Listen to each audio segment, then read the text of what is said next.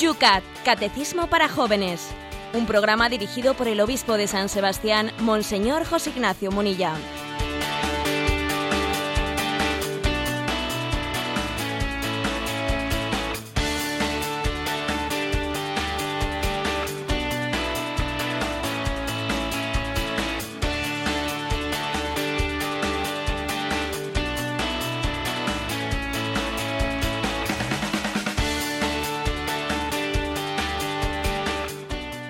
Un día más el Yucat aquí en Radio María.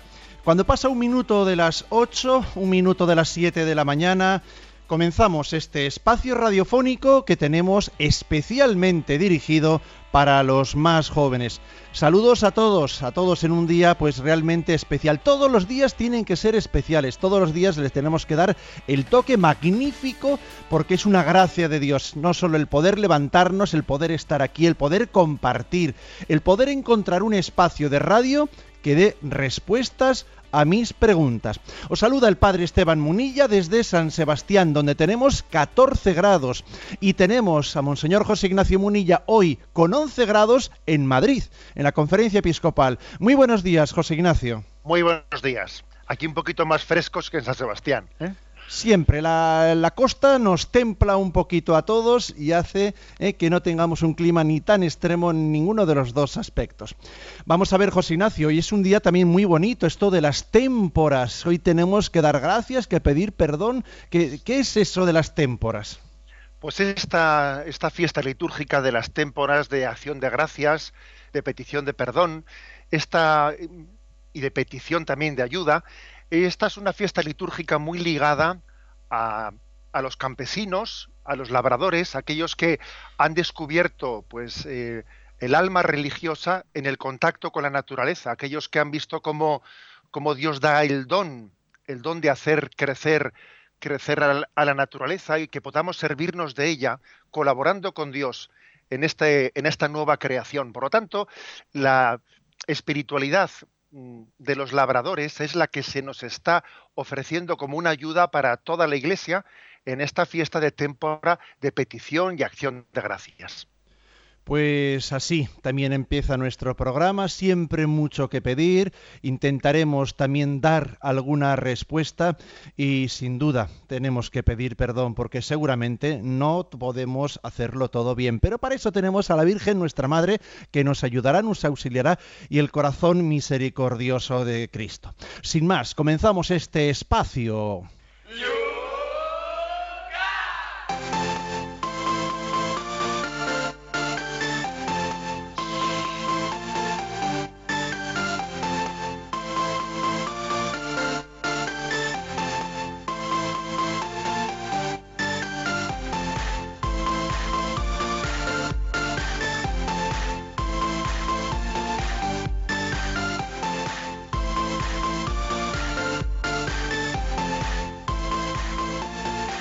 Empezamos este espacio de radio como todos los días. Vamos acostumbrándonos ya a los pasos, a las secuencias de esta hora de radio del UCAT. Lo primero es atender a aquellos que no pudieron escuchar el programa de ayer en directo. A todos ellos les queremos dar siempre el comienzo de este programa. Ellos se bajan el programa desde el podcast de Radio María. Está creciendo muchísimo. Ya son 8.700 los que están suscritos a ese podcast de Radio María puedes hacerlo, se registra uno gratuitamente, siempre se agradecen las ayudas, pero lo puedes hacer así gratuitamente en la página web de Radio María, www.radiomaria.es. Ahí buscas ese podcast y puedes bajarte diariamente, más terminar este espacio de radio, a la media hora ya tenemos preparado el programa para que uno se lo baje, lo escuche y a lo largo del día en las redes sociales pueda hacer sus comentarios, sus preguntas, que aquí al comienzo del programa, como lo vamos a hacer ahora mismo, es lo primero que atendemos. Las preguntas de ayer antes de acometer los puntos de hoy del Yucat. Y sin ir más lejos, ayer abríamos el programa con el punto número 5. ¿Por qué entonces los hombres niegan a Dios si pueden conocerlo mediante la razón? Y en Facebook, en Facebook está siendo la red social más utilizada por ahora con nuestros oyentes del Yucat. José Martín nos dice, creer implica que todos creamos. ¿Es tarea apostólica entre todos que podamos alcanzar? Eh, ciertamente cada uno de nosotros tenemos responsabilidad de la fe de nuestros hermanos. ¿eh? La fe es una opción personal, pero no es una opción individualista. ¿eh? También nuestro apostolado es un instrumento de Dios para, la fe de los demás. Y qué gran responsabilidad es la de que algunos lleguen a conocer a Dios o no le conozcan, pues por nuestra causa. Podemos nosotros ser culpables y tener el pecado también de que nuestros hermanos no crean. Tenemos pues una responsabilidad muy grande. A veces hemos utilizado la imagen de esos alpinistas que suben a la cumbre, pero atados a la cintura con una, en una cordada, con una, una cuerda que les une a todos. Así somos nosotros, no, no somos individualistas. La fe es personal, pero no es individualista. Dios ha querido que ascendamos juntos hasta la cumbre. Jesús nos pregunta también en el Facebook de Radio María, en el Facebook, perdón, del Yucat, ¿por qué entonces los hombres niegan a Dios? ¿Se puede conocerlo mediante la razón? Eh, ¿Simplemente es que no razonan? Simplemente es que no razonamos. Bueno, vamos a ver, eh, digamos que nosotros confesamos que el pecado original no ha anulado la razón, pero sí la, ha debilitado. ¿eh? decía, ayer comentábamos como Lutero, haciendo una afirmación de que el pecado original había corrompido totalmente la naturaleza humana, Lutero llegó a decir que la razón era la gran prostituta de la cual habría que prescindir totalmente, porque estaba totalmente corrompida. Bien, en la fe católica no decimos tal cosa. ¿eh? Seguimos teniendo una capacidad de, razonar, a pesar de que el pecado original nos ha herido. Ahora bien, esa capacidad está disminuida es fácil autoengañarnos. ¿eh? La razón a veces está obnubilada. Uno está obcecado, está obnubilado. Y, comentábamos que los pecados personales, pues el pecado personal de orgullo, el pecado personal de la desesperación, bueno, pues pueden obnubilar la razón, con lo cual tiene que haber una tarea de purificación muy importante. Purificación de la razón y también de iluminación de la razón desde la fe. Pablo García, también en el Facebook del Yucat, nos pregunta, si Dios se esconde, ¿por qué lo buscas? Dios siempre ha escondido su rostro, su poder, pero jamás ha escondido su palabra. Son los hombres los que lo esconden, los que lo no son favorables a su creencia, y eso les hacen los que dicen tener la gracia, provocando la desgracia que padece el mundo. Dios quiere que le amen por lo que dice, eh, no por su poder. Bien, vamos a ver, a estas frases de Pablo a mí me recuerdan eh, la reflexión de San Agustín, que dice, bueno, yo le buscaba a Dios y pensaba que Dios estaba escondido, hasta que me di cuenta que era yo el que estaba escondido de él. ¿eh? Y las cosas suelen ser distintas a como nosotros las percibimos. Pensamos que Dios se nos esconde y en realidad soy yo el que me escondo de él. ¿eh? Soy yo el que me escondo. Por lo tanto, la clave está en dejarse, en dejarse ver por Dios, dejarse descubrir y desenmascarar, desenmascarar determinadas eh, pues triquiñuelas, si se me permite la expresión, que podemos tener en las que nosotros mismos eh, no estamos dejando ser transparentes delante de Dios. Soy yo el que me escondo, porque ante Dios todo está presente, en Él vivimos, nos movemos, existimos. La clave de la, de la vida, de la vida cristiana, está en vivir en presencia de Dios, en no esconderse de Él. Hablando de máscaras, Carlos, Carlos Morán, otro joven en el Facebook, nos escribe, yo, eh, yo pienso que aquellas personas que dicen no creer en Dios simplemente huyen de su rostro, sienten miedo, porque descubrir su rostro supone quedar desnudo ante Él, por tanto prefieren seguir escondidos detrás de una máscara, dice Carlos. Sí, es inevitable. Ayer recuerdo que tuve ocasión de subir al Facebook una pequeña reflexión que dice, cuando le damos la espalda a Dios, solo vemos nuestra propia sombra. ¿eh? Y esto quizás nos suena un poco a aquella teoría de la caverna que tenía Platón. ¿eh? en la cual él decía de cómo vemos las sombras eh, de la realidad. Pero es que además ocurre lo siguiente, cuando damos la espalda a Dios, vemos nuestra propia sombra porque encima, digamos que vemos lo, más oscuro de nosotros mismos. ¿Eh? No, vemos luz, no, vemos esperanza. Eh, es, es, una conclusión muy obvia la que tenemos que sacar de aquí. El hombre solo se conoce a la luz de Dios. Nosotros somos unos desconocidos para nosotros mismos. Para conocerse hay que conocerle a Dios. Si no conoces la luz, no eres capaz de conocerte a ti mismo porque ves sombras, no, no ves la figura real. Recordamos a nuestros oyentes del Yucat que el segundo punto que tratábamos ayer, el sexto del Yucat, eh, preguntaba así, ¿se puede acaso captar a Dios mediante conceptos? ¿Podemos hablar con sentido acerca de Él? Ahí en esa pregunta que realiza el Yucat tenemos un comentario, otra pregunta de José Martín que dice, eh, constelación de conceptos. ¿Es la crisis global, perdón, en la crisis global se pide la nueva estructura de valores y estos universales, ¿cuáles son? Vamos a ver, yo creo que en nuestra cultura eh, existe también una falta de realismo, de realismo filosófico, que viene a negar a veces una filosofía realista, una capacidad de conocimiento objetivo.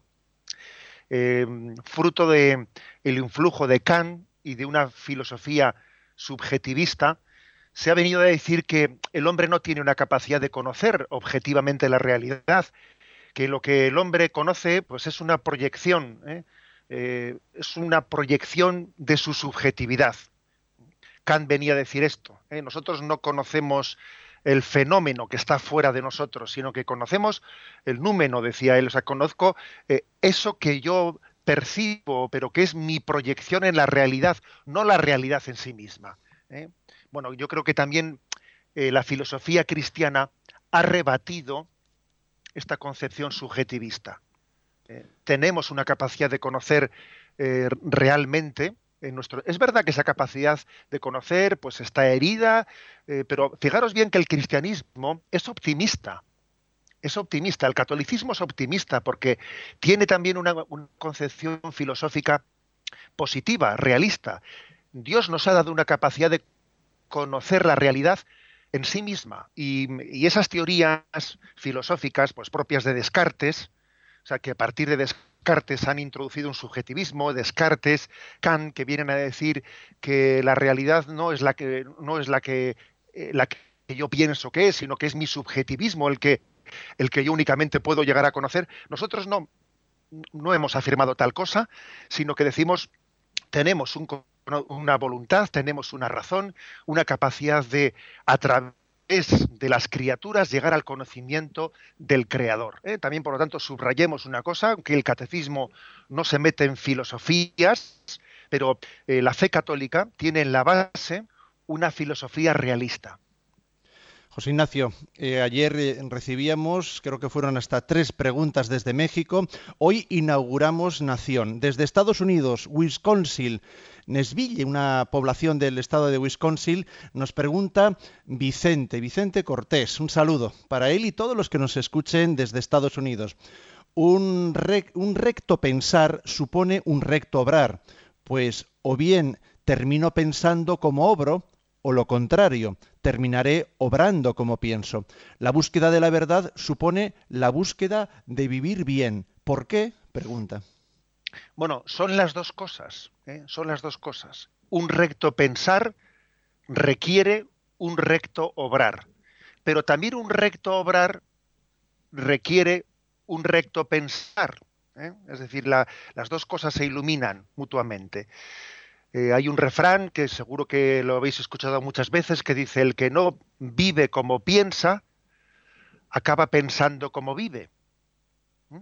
Es decir, si no somos coherentes, si las obras no ratifican nuestro pensamiento, con el tiempo el pensamiento se va a devaluar. Porque yo me voy a sentir tan falso que al final lo que haré será cambiar mi pensamiento pues para no sentirme denunciado. Ahora también pasa al revés. ¿eh? Es decir, eh, un, pensamiento, un obrar, un obrar firme, un obrar eh, coherente, sencillo, es incompatible con una ideología obtusa. ¿Eh? Es decir, uno, un obrar santo obviamente requiere también una forma de pensar objetiva, sencilla, humilde. De lo contrario, terminará por corromperse. ¿eh? Es decir, no tenemos que hacer.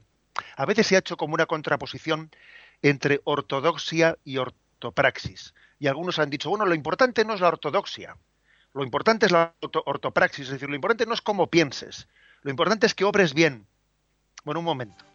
No, separemos el obrar bien del pensar bien. ¿eh? Si somos ortodoxos, si pensamos conforme a la verdad, será una gran ayuda para poder obrar coherentemente en santidad.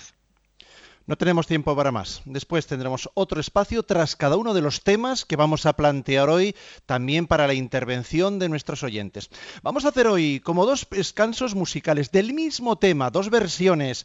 Es la famosa de Simon Garfunkel, el boxeador, que empezamos escuchando en este descanso con la versión de Laredo.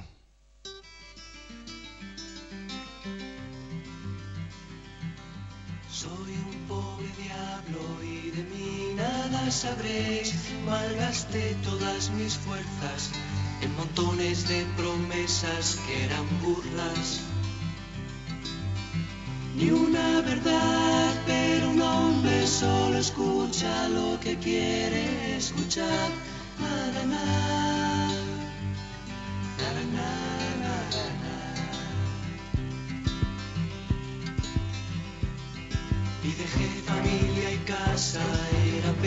apenas un chaval, para mí todo era extraño, en la paz de una estación perdido y asustado. Espiar, frecuentar los barrios bajos, su miseria y suciedad, entre vagabundos prefería estar. La la la.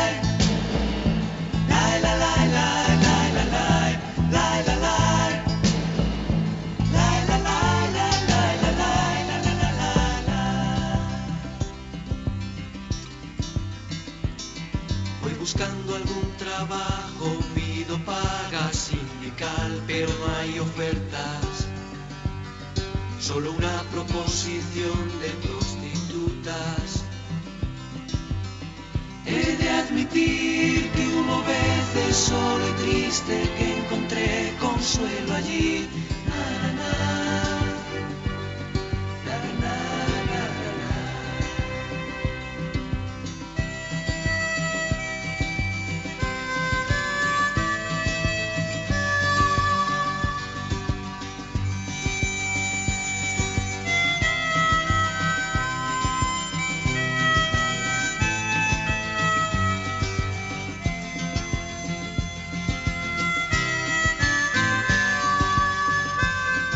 Estamos en Radio María, en el programa del UCAT.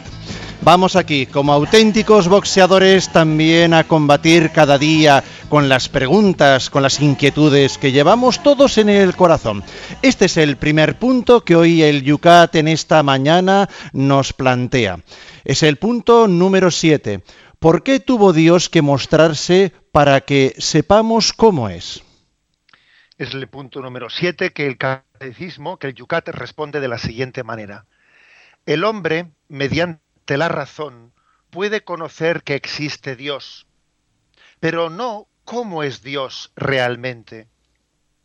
Pero como Dios quería ser conocido, se ha revelado a sí mismo. Dios no estaba obligado a revelarse a los hombres, lo ha hecho por amor. Como en el amor humano podemos saber algo de la persona amada solo cuando nos abre su corazón, del mismo modo, solo sabemos algo de los, de, los más íntimos pensamientos de Dios porque el Dios eterno y misterioso se ha abierto por amor a nosotros. Desde la creación, pasando por los patriarcas y profetas, hasta la revelación definitiva en su Hijo Jesucristo, Dios ha hablado una y otra vez a los hombres. En Él nos ha abierto su corazón y mostrado claramente para siempre su ser más íntimo. Bien, como veis, la primera parte de la explicación hace una distinción diciendo, bueno, el hombre puede, mediante la razón, conocer la existencia de Dios. Pero claro, una cosa es conocer la existencia y otra cosa es conocer la naturaleza, la intimidad de Dios.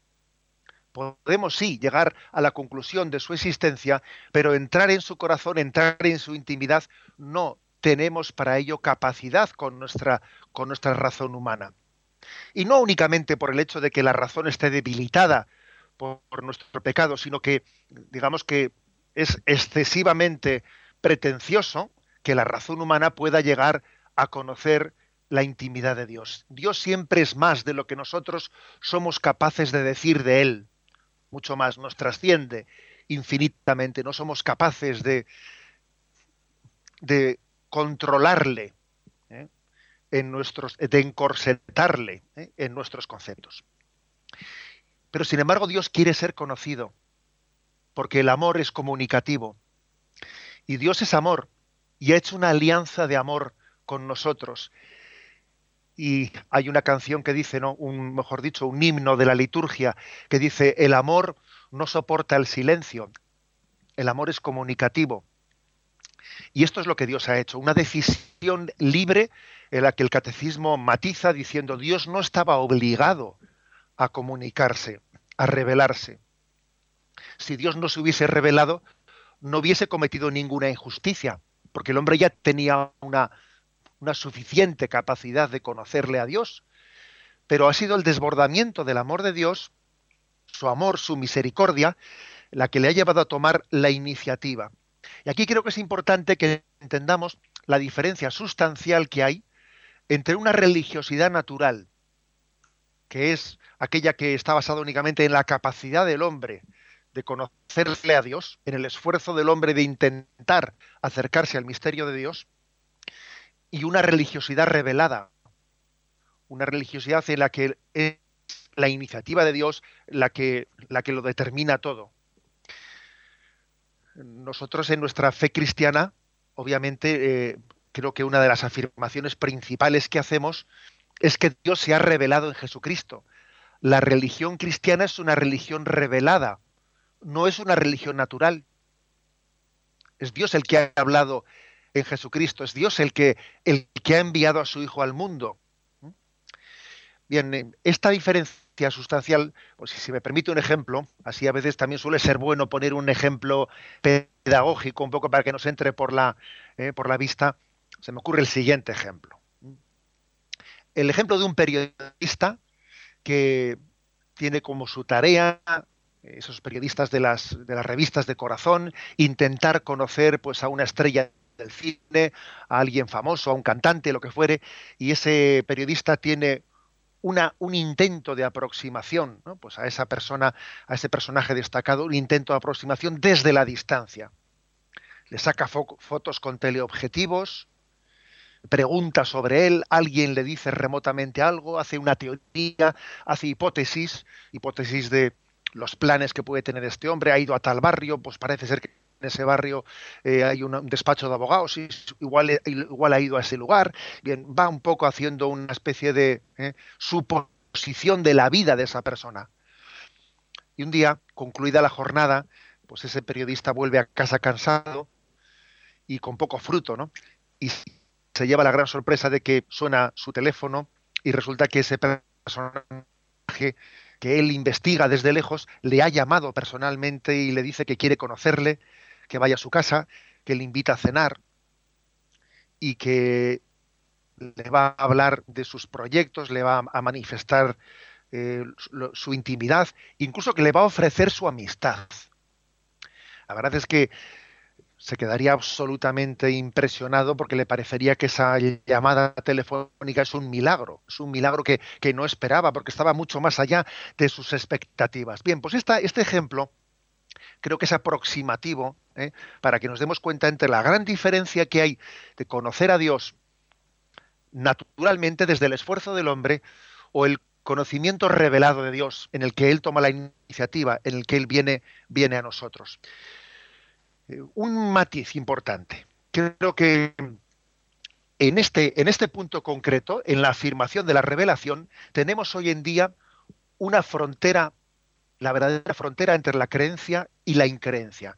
Yo creo que los años 70, los años 80, eh, con aquella afirmación del marxismo de que la religión es el opio del pueblo, la frontera entre la creencia y la increencia era afirmar la, existencia de Dios o negarla. Quizás en este momento la frontera entre la creencia y la increencia no está tanto en, en afirmar o negar la existencia de Dios, cuanto en afirmar o negar el que Dios se revele. Hoy en día existe una facilidad de decir sí, yo creo en algo, en una energía, etcétera, pero claro, un concepto de Dios verdaderamente, pues podríamos decir, impersonal, que no conlleva para nada la revelación de Dios, el que Dios hable, el que Dios se manifieste. Nosotros no solo creemos en la existencia de Dios, sino en que Dios ha hablado, se ha revelado. Y creo que en aceptar o no la revelación de Dios, aquí está la frontera actual de la creencia y de la increencia. Desgraciadamente, en nuestros, mm, en, nuestros días existe una resistencia a aceptar la soberanía de Dios, la libertad de Dios para intervenir en la historia y para revelarse. Eh, existe incluso un intento de explicar la revelación desde un punto de vista meramente subjetivista. ¿eh?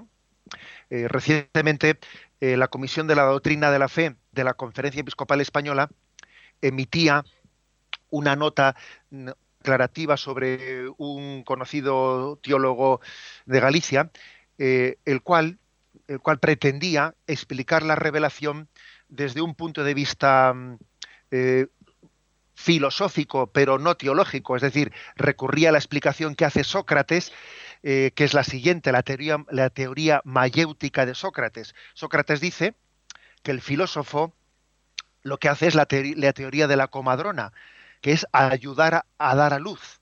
Es decir, el filósofo lo que hace es ayudarle a alguien a que la verdad que tiene dentro de él salga a la luz, salga afuera. Bueno, pues entonces este autor, este teólogo, cogiendo esa imagen de Sócrates de la teoría mayéutica, dice, bueno, pues esto, esto, es la esto es la teología, esto es la revelación. La revelación consiste no en que Dios nos envíe desde fuera, no, en que Dios se nos, se nos dé a conocer desde lo alto, sino que la sabiduría que tenemos dentro de nosotros aflore, salga afuera, ¿eh? como la comadrona que ayuda a dar a luz el niño que está dentro de nosotros. La Iglesia, lógicamente, no ha aceptado esta, esta explicación porque es como un reducir la revelación a una filosofía. Es como confundir la filosofía con la teología.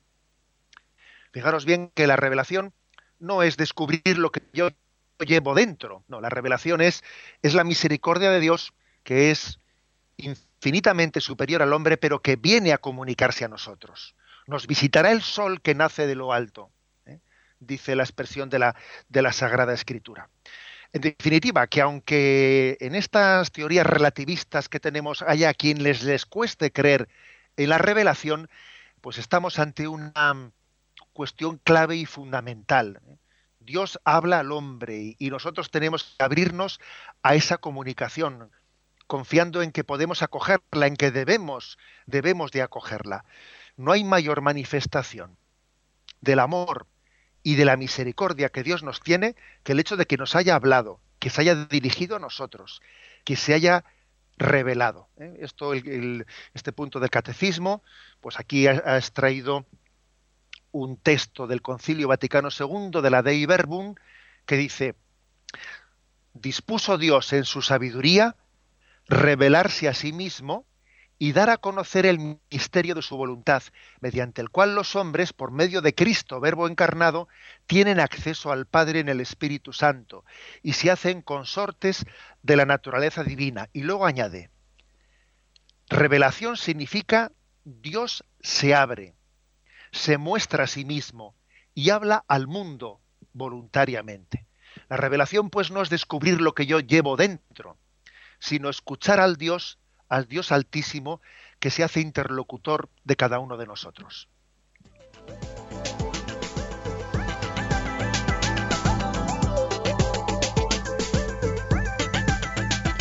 Con esta sintonía abrimos nuestras redes. Ya lo saben, las preguntas las pueden hacer a través de Twitter en la cuenta arroba obispo munilla. Muy fácil, arroba obispo munilla. Esperamos sus preguntas.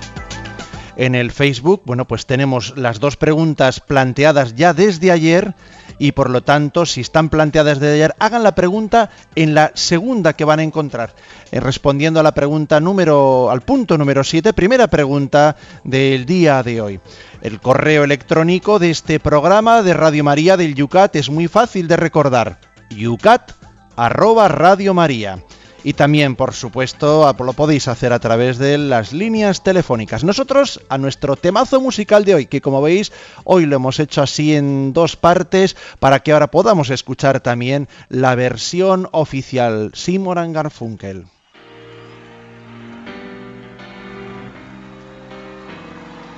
Pero esta no es la de Boxer, esta sí que es.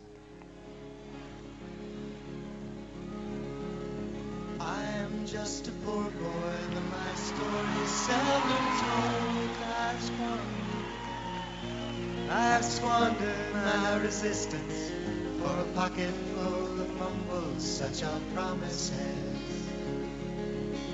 All lies and jests till the man hears what he wants to hear and disregards the rest. Mm. Mm.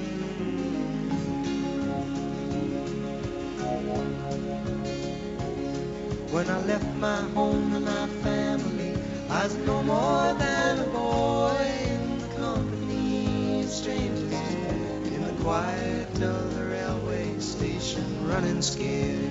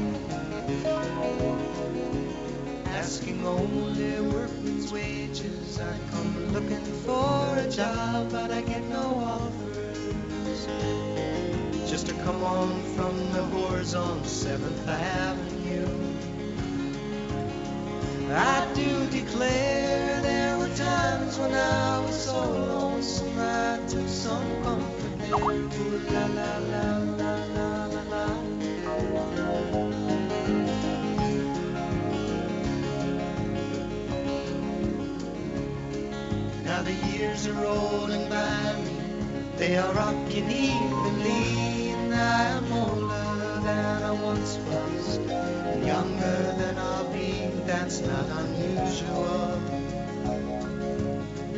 No, isn't strange. After changes upon changes, we are more or less the same. After changes, we are more or less the same.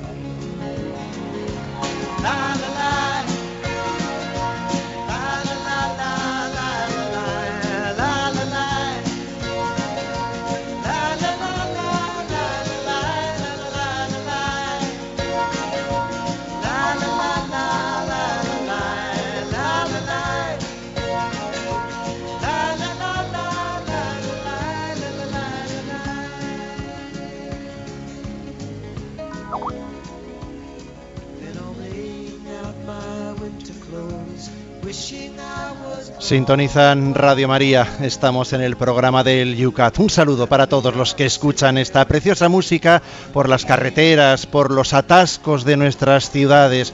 Queremos acompañaros, queremos daros buena formación, queremos daros un espacio donde todos podáis también participar de cualquier manera. También nunca nos olvidamos del clásico que esta vez, como está rejuveneciendo este programa, pues también ahora los jóvenes participan por las redes sociales. Pero no nos olvidamos tampoco del teléfono. Participa llamando al 91 153 8550. Vamos a abrir nuestra línea telefónica porque tenemos un oyente desde Burgos. Muy buenos días. Buenos días. ¿Cuál es su pregunta? Pues mire, quería preguntar sobre mm, la revelación de Dios, bueno, no tanto como revelación, sino tanto como, eh, como ahora el Señor nos habla, ¿no? A cada uno de nosotros. Pues yo a veces tengo la costumbre, bueno, vivo así, ¿no? Que el Señor me hable, le digo, por ejemplo, a mis hijos que son jóvenes, pues el Señor me ha dicho que tal, ¿no? Por algún acontecimiento, ¿no? Que me ocurre, por lo que sea, ¿no? Y, y veo que como que se resiste la gente a creer eh, por ejemplo, ahora que he pasado por una enfermedad, una depresión y he salido para adelante gracias a la oración y a la fe, y cuando le digo a la gente, o eh, mira, que ha sido Dios el que me ha sacado de esta, ¿no? Pues me dicen, no, no, ha sido tu familia, ha sido tu no sé qué, como que no, no sienten, incluso gente de parroquia y de iglesia, como que no se dan cuenta que Dios está actuando, eh, o Jesús, o como lo queramos llamar, ¿no? Está actuando en nosotros eh, ahora mismo, en este momento. No, no sé si me explico bien lo que quiero preguntar.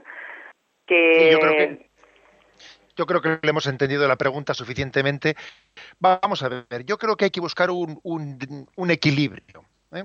Es obvio que en esa especie de, de, incomprensiones que tiene usted cuando usted dice, el Señor me ha sacado de esta situación, esta enfermedad, existe un, no darse cuenta de que los médicos que me han cuidado, de que los medios que he tenido para poder sanar, las medicinas, etcétera, en el fondo son causas segundas de las, de las cuales también Dios se ha servido para poder ayudarnos. Ahora bien, quizás yo le diría, por ejemplo, es prudente que yo le diga a mis amigos o a mis hijos, ¿no? He tenido un rato de oración y les diga, a ver, Dios me ha dicho esto y esto. Yo creo que yo no utilizaría el lenguaje. ¿Por qué? porque quizás eh, confunde un poco entre dónde está la frontera entre la revelación objetiva ¿eh? y entre las intuiciones subjetivas. Eh, puede eso no ser, no ser prudente. Creo que creo que mm, más bien cuando se, se, está hablando no de revelación en el sentido objetivo, la revelación pública, la revelación eh, reconocida por la Iglesia, si nos está hablando más bien de una inspiración, ¿eh? yo pues he, creído, ¿eh? he creído recibir esta inspiración del Señor, que es mejor que seamos humildes y aceptemos esto, lo otro, etcétera. Mm, creo que no debemos de utilizar el mismo lenguaje. Dios me ha dicho, Dios me ha revelado cuando estamos hablando de una revelación pública, que es incuestionable, cuando estamos hablando de una inspiración interior. ¿eh? En resumen, yo creo que yo no utilizaría la expresión ¿eh? en una conversación, Dios me ha dicho en la oración que me parece que sería mejor utilizar algún tipo de expresión más prudente, más hablando de, en la oración, eh, pues he sentido la inspiración, me parece que es más prudente decirlo de esta manera la expresión Dios, Dios nos habla, Dios nos dice, hace referencia a la revelación eh, pública eh, entregada a la Iglesia y predicada por ella. En el Facebook, José Ignacio, en el Facebook de Yucat Radio María, Luis nos hace este planteamiento. ¿Creer o no creer en Dios? Un hombre no creyente se reúne con un amigo que sí es creyente y se ponen a hablar de Dios. El no creyente rápidamente dice que no cree en Dios, porque nunca lo ha visto, y además nadie en el mundo lo ha visto. Entonces, ¿cómo se puede creer algo así? Y esta respuesta es fortísima e inapelable. ¿Cómo podemos creer en alguien que nunca hemos visto? Claro, es que supone, supone una inconsciencia de quien plantea ese argumento casi si no lo he visto, si no lo he visto, entonces es casi como si fuese un argumento de su no existencia. Obviamente e, ese silogismo falla. ¿eh? Es decir, hay, hay, primero, hay diversos seres, algunos, eh, hay diversas realidades, mejor dicho, algunas son visibles y otras no son, no son visibles. ¿eh? Por ejemplo, en nuestra familia, la razón de la unión de la unión y de la coexistencia ¿eh? y de la perseverancia en la convivencia de una familia, eh, pues es inmaterial, es invisible, es una realidad espiritual. Y, lo mismo podríamos decir del alma humana. El amor es el que sostiene la familia, pero ciertamente no es visible. Y eh, el, alma es el que está ahora dirigiendo este razonamiento de Radio María en el programa del Yucat, pero no es visible. Es decir, sería una concepción muy limitada la de quien piense que únicamente existe la realidad que es perceptible por, los sentidos. Y en segundo lugar, también sería un error de planteamiento el decir, solamente existe una manera de conocer la realidad, que es, bueno, la, manera de conocerla a través de los sentidos. Existe una capacidad de raciocinio en nosotros. Existe una capacidad de raciocinio que es capaz de extraer de la realidad. Nosotros somos capaces de extraer conclusiones a, partir de los ¿eh? de los indicios que nos da ¿eh? el conocimiento objetivo de la realidad. Somos seres racionales. Luego podemos ir más allá ¿eh? del conocimiento sensible. Esta es la diferencia entre, entre un animal racional, entre el ser humano y, un animal irracional. Nosotros tenemos capacidad por la razón de ir más allá de los sentidos. Sin embargo, un animal se queda, meramente en el conocimiento sensorial. Tenemos otra pregunta en Facebook de Ángeles que nos dice, ¿cómo podemos hacerle entender a alguien que Dios es el creador del universo, porque algo tan perfecto y maravilloso no ha podido ser, no puede salir de la nada. Y luego le dicen, ¿y Dios cómo surge? Para mí no hace falta más explicación que ver el resultado de la creación y del amor hacia el hombre, pero para los no creyentes no logro convencer. Gracias. Bueno, de esto algo hablamos en el día de ayer también. ¿eh? Algo hablamos. Obviamente hay dos, dos vías principales ¿eh? para, para llegar al conocimiento del creador a través de la creación. Y una es la del orden, la del orden de la creación, y otra es la pregunta por el de dónde el ser, ¿eh? siendo así que lo lógico es la nada. Voy a decir que, que recientemente, pues, en una, en un aula, en un aula de, de un colegio, pues pues un, un, joven conocido mío no fue protagonista de un del siguiente suceso, ¿no? suceso de que bueno pues un profesor de, de, vamos, de biología de ciencias que hacía profesión de su ateísmo estaba explicando la teoría del Big Bang, ¿no? y decía que el origen del mundo es una explosión primera, etcétera, etcétera. Pero claro, pues, eh, pues el alumno le dice, bueno, pero vamos a ver, ¿Y de dónde sale eso que explota? ¿Eh? Porque de la, nada no explota. ¿eh? La nada, eh, de, la, nada no puede ser causa de algo. Luego tiene que haber ¿no? una explicación para esa materia primera mm, que provoca una explosión y de la cual deriva, deriva todo el universo. es decir, hay dos, mm, dos argumentos principales. El, argumento que nos, nos pregunta eh, por el de dónde el ser y el segundo que nos pregunta de dónde el orden. ¿eh? De estos dos, creo que de estos dos argumentos creo que se derivan las vías principales racionales para conocer la existencia de Dios.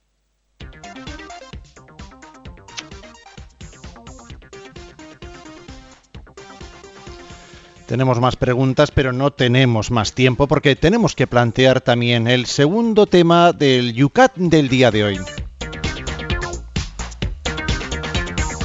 Y el punto número 8 del Yucat que hoy estamos compartiendo con todos los que sintonizáis Radio María dice así: ¿Cómo se revela Dios en el Antiguo Testamento? Y responde de la siguiente manera: en el Antiguo Testamento Dios se revela como el Dios que ha hecho el mundo por amor y que es fiel al hombre incluso cuando éste se separa de él por el pecado. Dios se da a conocer en la historia. Sella con Noé una alianza para salvar a todos los seres vivos. Llama a Abraham para hacer de él padre de muchedumbre de pueblos y bendecir en él a todas las familias de la tierra. El pueblo de Israel nacido de Abraham será su propiedad personal. Dios da a conocer a Moisés su nombre, su nombre misterioso, Yahvé, que significa yo soy. Libera a Israel de la esclavitud en Egipto, sella una alianza en el Sinaí y por medio de Moisés da a su pueblo la ley. Una y otra vez envía a Dios profetas a su pueblo para llamarlo a la conversión y a la renovación de la alianza. Los profetas anuncian que Dios establecerá una alianza nueva y eterna que realizará una renovación radical y la redención definitiva. Esta alianza estará abierta a todos los hombres. Pues bien, eh, después de haber haber hablado de que existe la revelación y Dios ha decidido revelarse, ahora se empieza un poco a concretar, a poner la letra pequeña. ¿Cómo se ha revelado Dios en el Antiguo Testamento, antes de la llegada de Jesucristo? Y se ha revelado especialmente como el Dios creador y como el Dios de la alianza, aquel que ha hecho con nosotros un pacto, un pacto de amor. Hay algo importante que tenemos que entender.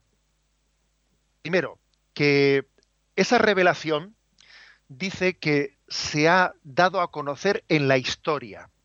En la historia. No es una revelación teórica, sino que más bien desde la en la vida, en el devenir de la vida, Israel, el pueblo de Israel, ha ido viendo cómo Dios se revelaba en su historia.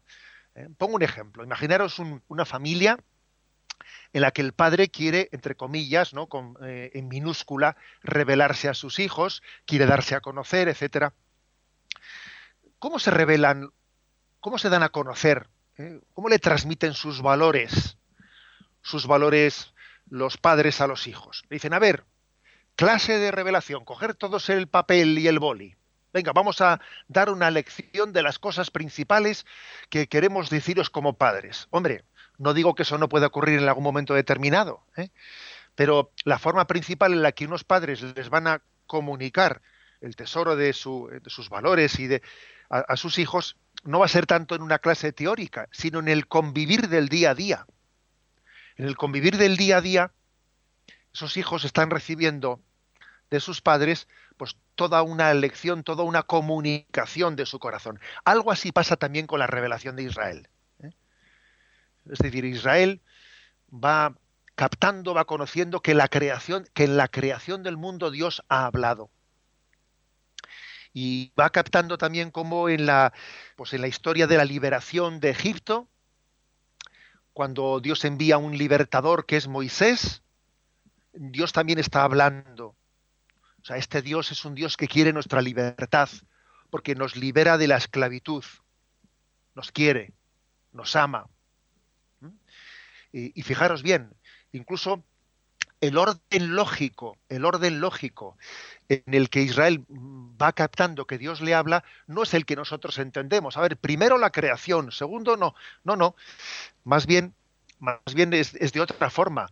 Cuando uno en el Antiguo Testamento observa que al principio, al principio con frecuencia vemos textos, textos que dicen, eh, porque Israel, Israel tiene un Dios más poderoso que los demás pueblos y va transcurriendo los siglos y llega un momento en que la escritura dice, es que qué pueblo hay que tenga un Dios como Israel, pasa de decir eso a decir, es que no hay más Dios que Yahvé, no hay más que un único Dios. Es decir, que han ido creciendo poco a poco en la convicción de que Dios es un único Dios, según han ido madurando en la vida, según en la vida han ido viendo que Dios les protege, que Dios les defiende, que Dios es soberano, eh, en definitiva, la revelación del Antiguo Testamento no es primero puntual, no, es progresiva a lo largo de siglos y tiene un avance y tiene un crecimiento, un crecimiento en el que la revelación que es posterior supera y perfecciona a la que era anterior, es progresiva según también una pedagogía que va poco a poco revelándose. Igual que a un niño, a un niño no le damos, ¿eh? cuando todavía no tiene desarrollado su estómago, pues no le damos una chuleta. Obviamente le damos primero papilla. Y más tarde le daremos alimentos más sólidos. También Dios con nosotros ha actuado con esta paciencia y pedagogía y nos ha ido preparando nuestra capacidad de conocerle hasta que finalmente se ha revelado en Jesucristo bueno, los, momentos, los hitos principales del Antiguo Testamento. La revelación de Noé, en, eh, la, alianza que Dios hace después del diluvio, en ese arco iris, se refleja la alianza de la paciencia de Dios con nosotros. Dios tiene paciencia, no volverá a mandar otro diluvio y tendrá la paciencia de irse revelando poco a poco hasta que Jesucristo sea el verdadero arco iris que una a Dios con los hombres, el puente que une la orilla de la humanidad y de la divinidad. El siguiente hito es el de Abraham, ¿eh? padre de todos los pueblos. Dios le bendice a él y en él somos bendecidos todos. El siguiente es Moisés, como ya hemos dicho, a quien le revela su nombre. Revelar el nombre es un signo de intimidad. Te descubro quién soy, cómo te llamas, te voy a decir mi nombre, signo de intimidad. Y finalmente los profetas antes de Jesucristo, que llaman a la conversión, llaman a la renovación, o sea, la revelación es también una exigencia de conversión. Dios se revela y pide que cambiemos, pide que nazcamos de nuevo a una vida nueva. Este es todo el devenir ¿eh? de, la, de la revelación, que como decíamos, no es una foto fija, no, sino que en la vida, en la historia de Israel, en sus avatares, en sus acontecimientos, han ido entendiendo ¿eh? Y los autores sagrados han ido poniendo bajo la inspiración del Espíritu por escrito, eh, pues esa revelación de Dios para con Israel como un instrumento a través del cual Dios revelarse a todos los pueblos. Pues este es el comentario a la explicación de este punto que estamos hoy compartiendo con todos ustedes. Una vez más, abrimos esas redes.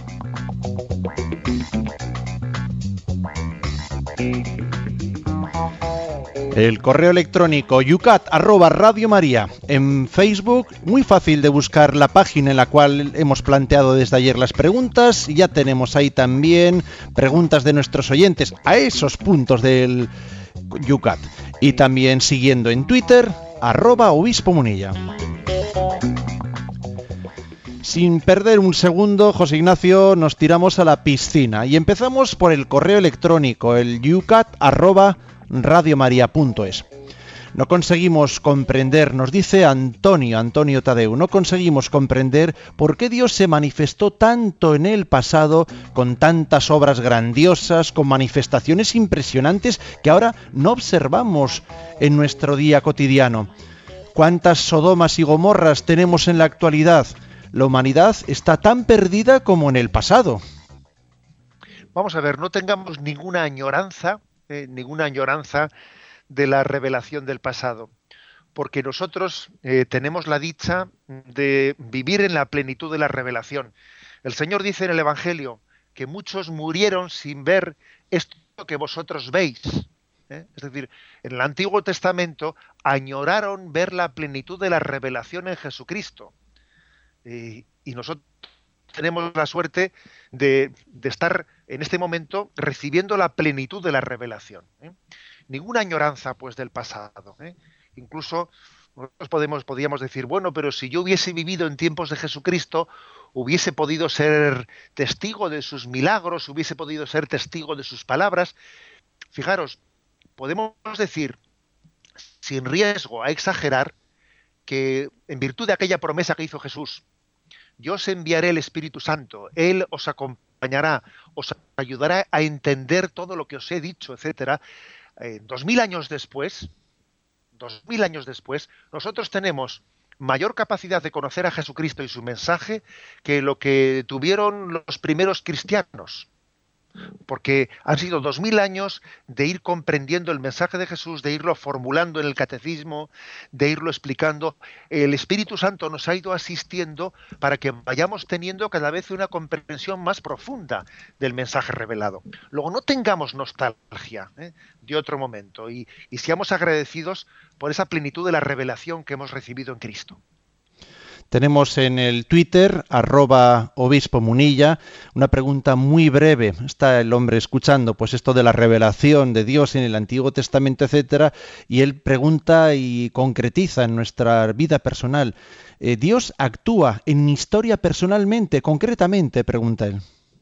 Sí, sin duda, ¿eh? Eh, lo cual también no, nos debe de llevar a, confundir revelación pública, revelación privada y actuación de Dios dentro de nosotros. Es, es distinto. ¿eh? Pero em, claro que también existiría un riesgo si nosotros dijésemos que Dios únicamente actúa en la revelación pública y todos los demás somos espectadores y nos toca ver o asistir a la revelación pública pues como quien va y ve una película no. ¿eh? Claro que Dios se ha revelado a través de Israel y ahí tenemos una revelación recogida en la Sagrada Escritura que tenemos que acogernos a recibir en la predicación de la Iglesia, pero además de eso, tenemos también que ir creciendo en la conciencia de que tiene también su designio particular con cada uno de nosotros. Y uno tiene que ir poco a poco descubriendo qué quiere Dios de él y qué designio tiene a la luz de esa revelación pública, a la luz de la Sagrada Escritura, a la luz de la predicación de la Iglesia. ¿eh? O sea, sería también, eh, sería muy, digamos, teórico y ajeno a nosotros que nos olvidásemos de que esa revelación pública después también está llamada a iluminar nuestra la historia personal que Dios tiene con cada uno de nosotros. Muy brevemente en Facebook eh, nos está preguntando Jesús Domínguez, algo que de alguna manera yo creo que es un pensamiento de mucha gente con el Antiguo Testamento. ¿Es el Dios amor del Nuevo Testamento diferente al del Antiguo Testamento? Bien, sin lugar a dudas, no. ¿eh? A veces se suele hacer caricaturas diciendo en el Antiguo Testamento era el Dios justiciero, en el Nuevo Testamento es el Dios amor. No, eso es una caricatura y además le he escuchado decir a unos profesores del Antiguo Testamento que les molesta mucho que se haga esa caricatura, porque claro que en el Antiguo Testamento existen también pasajes de revelación del corazón misericordioso de Dios. ¿no? Por ejemplo, en, en Isaías, es que puede una madre olvidarse del hijo de sus entrañas, aunque eso ocurriese yo jamás me olvidaré de ti. Eh, tengo tatuado tu nombre en mis manos. Bueno, es decir, hay expresiones maravillosas en el Antiguo Testamento del amor de Dios. Lo que ocurre eh, es que, digamos, eh, hay una, un increscendo, hay un en esa revelación de la misericordia de Dios hasta llegar a Jesucristo. Pero hay que tener cuidado de no oponer Dios del Antiguo Testamento y Dios del Nuevo Testamento. Claro, lógicamente en el Antiguo Testamento es el Dios Padre el que se revela y hasta que no conocemos al Hijo, el cual también nos envía el Espíritu Santo, eh, la revelación era incompleta.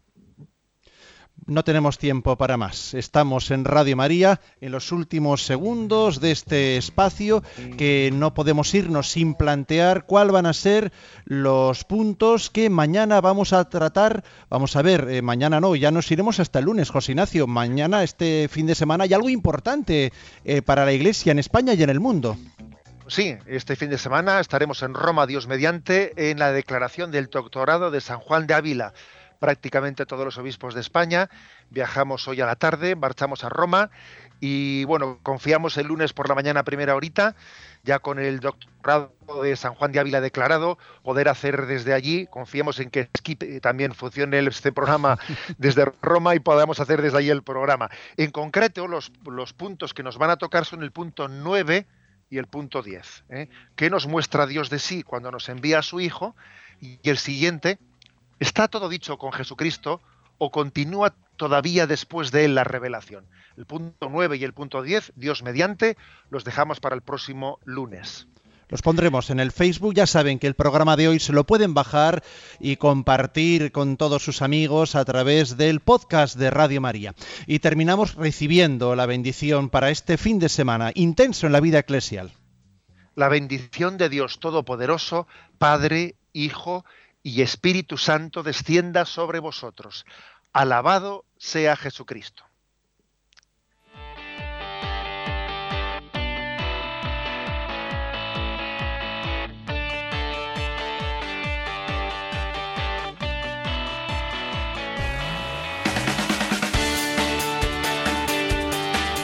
Y así finaliza en Radio María Yucat un programa dirigido por el obispo de San Sebastián, Monseñor José Ignacio Monilla.